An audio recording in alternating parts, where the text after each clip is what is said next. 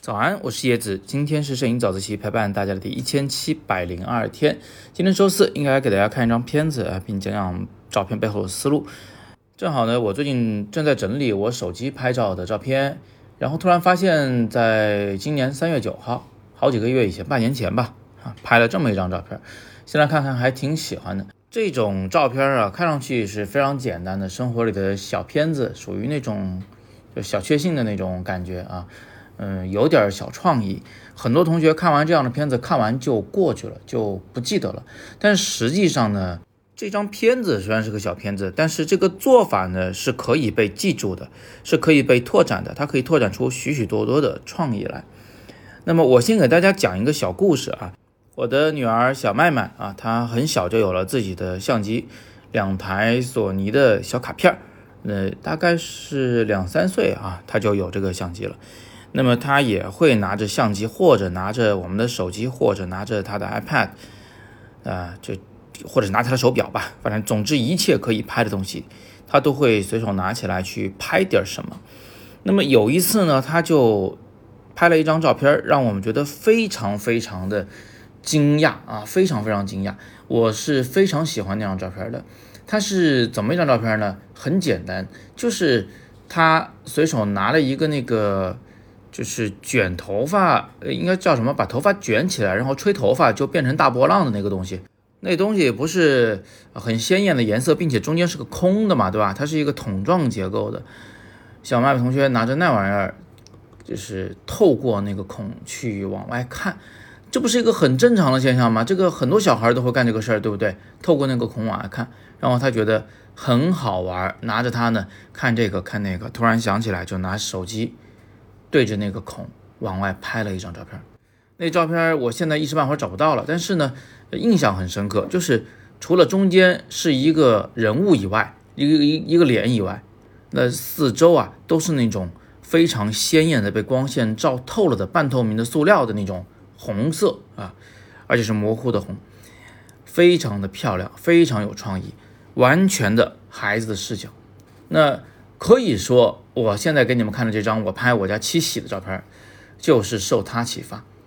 啊。我有很多这个照片，其实都是受孩子的启发，因为我们已经远离那个孩子的童真很久了啊。我们总是在努力的想把它找回来。这张照片就是这样子的，但是用的呢就不是那个卷头发、吹头发的东西，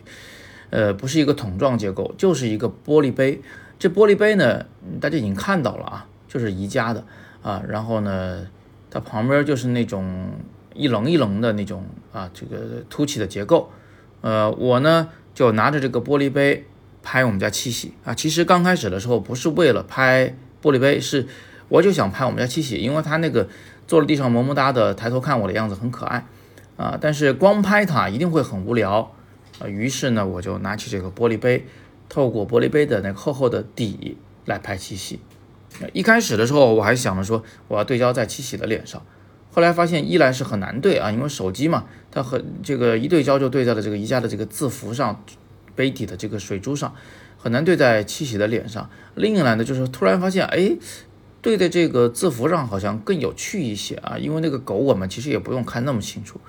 啊，那所以呢，最后拍出来就是这么一个结果，我觉得还挺有趣的，除了。呃，这个画面中央的狗狗的表情有趣，呃，除了宜家的这个杯底，它揭示了一种就是很很生活化的呃这种小场景啊，呃，它暗示了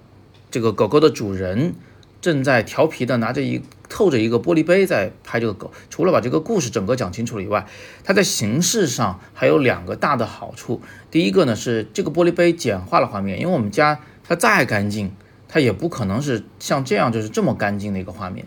它四周还是有摆其他的东西的，还是有柜子呀，或者墙角的那个边界的线条啊，地板砖的线条，现在全消失了，就变成了只有杯子和狗两样两个东西啊，只有白色和棕色这么两个颜色啊，带一点点青绿色，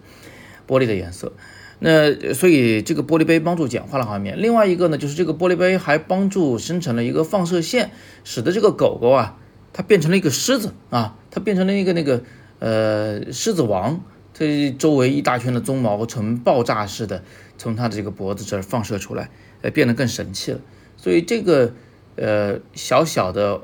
玩笑啊，小小的创意，我自己还是蛮喜欢的。那么录这些早自习的时候呢，我又想到一件事儿，就是其实，在 YouTube 上面有很多那个呃搞搞创意摄影的人啊，录了很多很有趣的视频。其中有一个哥们儿呢，就呃他是这么做的，他搞了一张稍微大一点的纸，然后把那个纸呢卷成了一个卷筒状。然后在那个纸的内部啊喷上了胶，刷上胶，并且呢就铲了一些土，就往那个纸上这个这个倒，那土就粘在那个纸上了呗，就显得这个周围都是土一样，是吧？然后摄影师呢拿着这个卷筒的纸啊套在自己的镜头前方，用一个广角镜头往上拍，的卷筒的正前方呢是一个人物，那个人物呢穿着这个工装的那个连体裤。并且呢，拿呃这个手拿一个大铲子，铲子上面还有一些土。这个铲子是朝向这个相机镜头方向，朝向那个纸筒的那个方向。最后拍出来那个效果让人非常惊讶，它居然是一个，就感觉你不是你不是在一个卷筒纸筒的后方拍照，你是在一个井的底部拍照。而这一个工人呢，他铲着一个一堆土，正在要把这个井给填埋了啊，要马上就要倒到你相机里边来的这种感觉。你看，其实它这个画面也是透过一个桶状物在向外拍照，所以这种做法啊，你要是玩得好的话，它是真的可以用来创作一些作品的。那说到这里呢，我就想给大家布置个作业了啊，各位同学，你们有没有兴趣跟我一起？就是今天咱们听完早自习以后，顺手找一个这样的桶状物，然后透过它用手机拍一张照片儿。拍完以后呢，咱们就发在摄影早自习的微信群里面来，我们看看谁拍的更有创意，谁的这个桶状物和呃对面的那个拍摄主体两者之间结合的更好。我会在群里等着大家的创意。如果还没有进到我们微信群的同学，你们可以加我的个人微信，很容易记，就是拼音你好叶老师啊，这是我的微信号，你加上我。然后呢，跟我说引友入群，我就拉你进去。再重复一次，我的账号是拼音你好叶老师。今天是摄影早自习陪伴大家的第一千七百零二天，我是叶子，每天早上六点半，微信公众号摄影早自习，不见不散。